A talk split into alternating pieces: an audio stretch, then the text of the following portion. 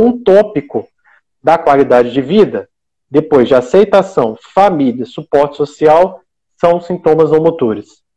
E aí, Gustavo, comenta um pouquinho sobre. Isso já foi um tema que a gente abordou na última live, assista lá todos, mas comenta um pouquinho sobre esses sintomas não motores que podem piorar justamente quando o paciente está na fase off. É, e vem vários estudos, atualmente existem muitos estudos que mostram que os sintomas não motores, eles podem ser tão ou mais importantes do que os próprios sintomas motores na doença de Parkinson. Lembrar, sintomas motores são aqueles de tremor, lentidão do movimento e rigidez. O braço fica mais duro, os membros, tudo. Até a voz pode ficar mais lenta. Sintomas não motores. A gente está falando então de intestino preso, sintomas do humor, como ansiedade, depressão, às vezes dificuldade do olfato, distúrbio do sono, fadiga. A gente está falando de dor, esses sintomas, eles são muito importantes. Se a gente não olhar cada um individualmente, a gente pode deixar passar, achar que não é da doença.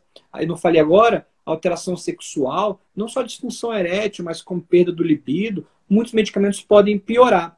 E aí vem aquela questão também. Às vezes inicia um remédio para melhorar, o remédio pode causar outra coisa. A gente não falou, mas eu acho que tem tudo a ver com a qualidade de vida. Alguns remédios podem ter efeitos colaterais que diminuem a qualidade de vida, né? Então, remédios como pramipexol, muita gente deve usar, pramipexol, o, a rotigotina, que é o neupro. Esses medicamentos, eles podem dar edema, inchaço nas pernas. Eles podem também alterar o controle de impulso. O paciente pode perder aquela que a gente fala de controle como?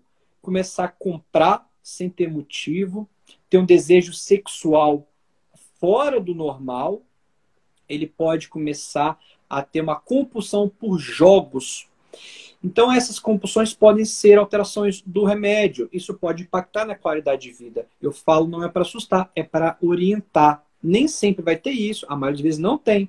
Mas se tiver. É, 17% tem. Se, se, a maioria das pessoas é. souberem, a gente vai começar a identificar. Medicamentos como mantidã, amantadina, diminuem a discinesia. Ótimo remédio, pode melhorar os sintomas. Mas em algumas pessoas, principalmente no idoso, pode levar a confusão mental e alucinação. Então, a gente está tratando de qualidade de vida, a gente está vendo o efeito colateral do remédio, né? Medicamentos como Aslect, Selegilina e Razagilina podem levar o paciente a ter mais hipotensão postural, que a gente já falou o que, que era. Hipotensão postural, aquela mudança de posição de sentado, de deitado para em pé, e o paciente ter uma perda de consciência, ou um desmaio, ou então simplesmente um mal-estar, né? Esses, esses remédios também podem piorar a discinesia. Então, isso é importante a gente entender. A gente trata com remédio, porém, a gente também entende o que, que o remédio pode causar. Isso é o principal. Tontura, dor de cabeça e náusea são comuns a quase todos os remédios da doença de Parkinson que são ingeridos. Adesivos tendem a não dar muita náusea, muito enjoo, como da rotigotina, mas eles podem dar lesão na pele, ficar vermelho assim, né? Cada caso. Mas é importante para a gente falar sintomas não motores e os efeitos colaterais da doença de Parkinson. Muito bem. Dentre todos os sintomas não motores, é, isso, isso da experiência clínica nossa, talvez o sono, pessoal, e principalmente a depressão, eles são os sintomas que impactam mais a qualidade de vida do paciente. Porque quando o indivíduo fica sem dormir, os sintomas motores pioram. Quando o indivíduo fica sem dormir, ele fica mais triste e mais ansioso. Quando ele fica sem dormir, quem dorme junto com ele, caso ele for cansado, também dorme muito mal. E aí a gente estressa duas pessoas. A gente estressa o paciente, quando que está dormindo mal, e a gente estressa quem está do lado do paciente. E aí eles começam a brigar dentro de casa. Eles começam a ficar muito irritados um com o outro. Então, sono é uma queixa que você sempre deve trazer para o seu médico caso você tenha dificuldade de dormir.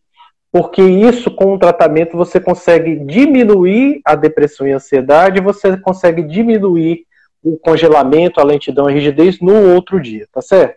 A depressão por um motivo óbvio. Quando a gente está mais depressivo, a gente fica mais apático. A gente tende a ficar mais parado. A gente fica mais borocochô. O sintoma, aquela sensação de de, de, de ser de não ser uma pessoa proveitosa, de não cumprir um papel na família, na sociedade, de se excluir, aumenta, e esse aumento, que é o isolamento social, ele impacta também a qualidade de vida. E aí alguém fala bem assim, qual o meio mais rápido para sair do estado off? Realmente é um medicamento, tá?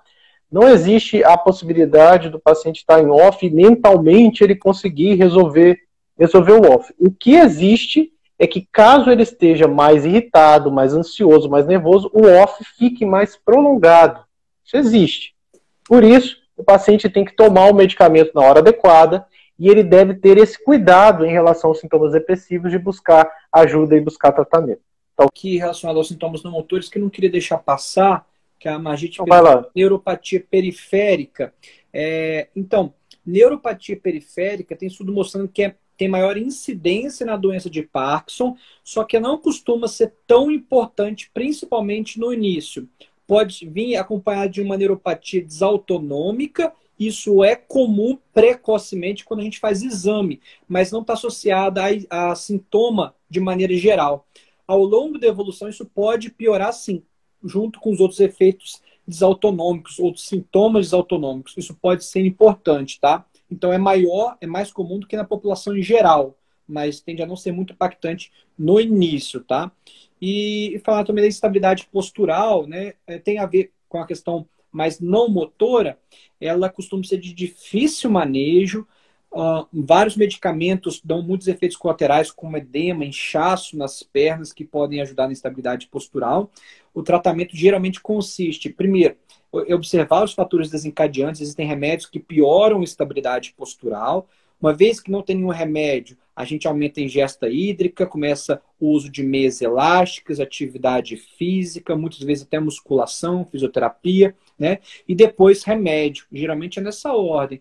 Os remédios que a gente tem no Brasil geralmente causam muito edema, mas são úteis. Né? E tem novos medicamentos vindo, como Droxdropa, que podem ser muito interessantes no paciente com doença de Parkinson e eu tenho um outro paciente que a gente importou. Então é bom para saber que existe, para quando for a hora a gente correr atrás, né?